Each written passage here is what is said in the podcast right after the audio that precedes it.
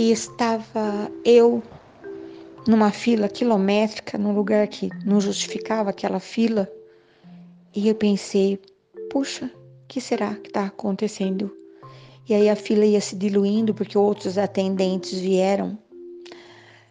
E era, de novo, a fila dos compradores de pacotinhos de figurinha. Inclusive, eu não vou cansar de me surpreender com isso, porque eu falo, meu Deus, eram homens, alguns estrangeiros, cada um com suas listas, com seus álbuns. E eu pensei, tô vendo isso bastante, né, em todos os lugares. Enfim, mas aí logo na minha frente, que eu estava ali fazia tempo, já já estava sendo atendida. Enfim, mas ali bem ali pertinho estava uma mamãe linda, elegante, maravilhosa no seu salto. Ai, tem umas coisas que são tão bonitas, né? E o seu bebê, parecia capa de revista. Ai, deixa eu ver, não tão bebê, mas para minha pessoa, todas as pessoas com menos de 60 são tão jovens. ai, ai, porque depois disso é um trem lascado, né? Pois é, enfim, mas eu não vou falar nisso agora. E estava aquele menino, deixa eu ver, seis anos, sete anos, no frescor de toda a juventude que possa caber na trajetória de alguém. E ele fez a pergunta que praticamente todos faziam. Ah, álbuns, ah, tem um álbum, ah, quero comprar figurinhas. A pessoa estava ali só fazendo isso, né? Não para mim que estava fazendo outra coisa. Quantos? Ele falou um valor até absurdo. Por falar em valor, Vou até interromper que o vô de um grande querido meu amigo falou assim: completar um álbum de figurinhas. Querido, falou pro neto, eu fiz as contas. Deu mais ou menos tal valor se eu conseguisse de pronto as figurinhas que o álbum uh, pede.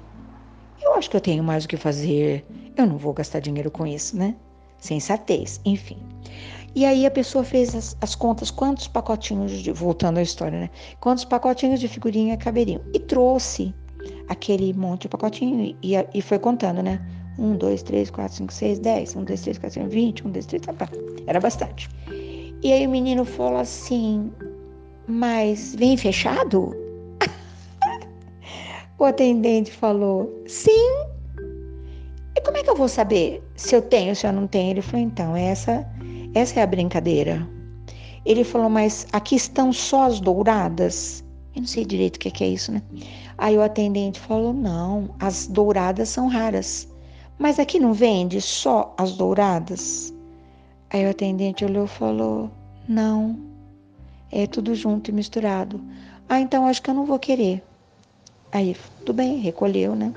Aí a mãe falou assim, uma mãe bem, me pareceu bem antenada clicando no seu celular, tetec, tetec, tetec, ela falou: onde que ele pode encontrar os pacotinhos das figurinhas douradas? Aí o menino olhou e falou: Eu não tenho ideia, mas nós não temos.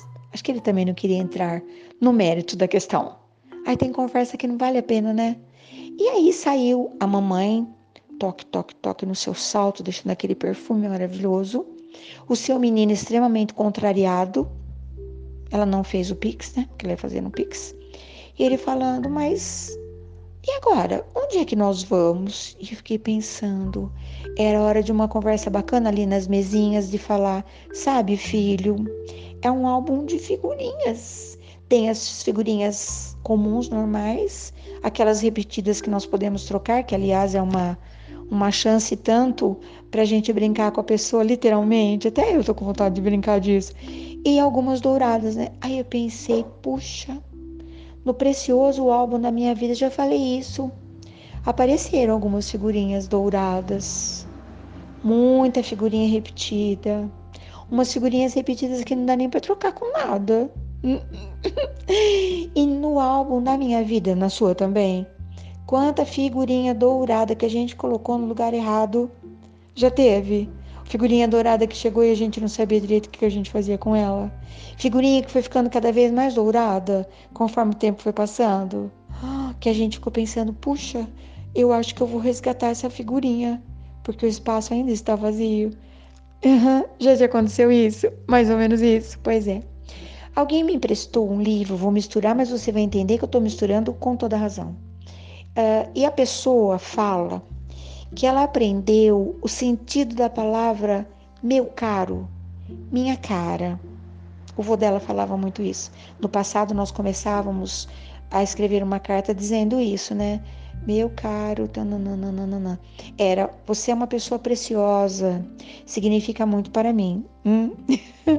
e ela disse que o vô ensinou, então até hoje não é uma palavra que a gente usa com frequência. Eu tenho uma amiga que que usa bastante, ela é muito muito elegante. Então ela sempre fala minha cara. E eu penso, hum, que bonito, eu sei o que ela está dizendo, o que eu represento para ela, ela também é minha cara. E essa pessoa escreveu o livro dizendo que é, o nome do livro é não exatamente isso, mas uh, aos que me foram caros e aqueles que foram bem baratinhos. eu achei tão chique. Ai, ai, eu não li ainda, estou começando a ler. Eu li a dedicatória, a explicação, ouvi a pessoa que me, que me emprestou o livro, né? e acho tudo isso muito incrível, maravilhoso, e eu vim aqui para te falar. Então, se nesse nesse momento no seu álbum de figurinhas, é, figurinhas soltas, perdidas para letra K, espalhando glitter e purpurina para todo lado, figurinha repetida que você vai brincar de bafo, era isso, né? Oh, pois é, pois é, pois é. Eu nem queria falar tanto nesse assunto, mas foi incrível e fiquei imaginando todas as vezes que eu podia ter falado para alguém o que significava de verdade esse meu esse meu álbum coração cheio de espaço para colocar pessoas. Ai, meu álbum é muito carésimo. Cabe muita figurinha, muitas figurinhas importantes. Eu tenho essa essa coisa incrível, né? E aí entra aquele assunto que dia desses numa roda alguém estava falando sobre sentimentos, tudo tem a ver, né? Desculpa aí o barulho da minha rua. Minha rua está impressionantemente barulhenta hoje. Que nós estávamos falando é sobre a cola, sabe? De colar figurinha, que antigamente era cola de farinha, depois virou a cola à base de água, agora já são autocolantes, acho que é isso, não sei. Mas estávamos falando de sentimentos que nos propiciam colar algumas, algumas coisas ou não. Sabe, deixa que voa, com a janela aberta. E aí o assunto era: mas qual o sentimento mais precioso para o momento? E eu havia falado muito sobre o amor, eu falo muito sobre o amor, né? Não amor, amor de amor eros, amor sentimento, amor cuidado, amor olhar, amor atenção. Sabe, amor? Amor de jardineiro pela sua, pelo seu canteiro. Ai, esse tipo de amor, amor do cuidado. Acho tão maravilhoso. Sabe aquele amor sem medida, renovada, cada manhã, cada chuva, cada vento? É isso. E aí, naquele momento que as pessoas estavam quase brigando por causa disso, eu pensei: hum, eu acho que o sentimento mais precioso para o momento é a paz. Também tenho falado bastante sobre isso, né? Quando, apesar de amar muito, você fica ali prestes a perder a calma por, pelas provocações.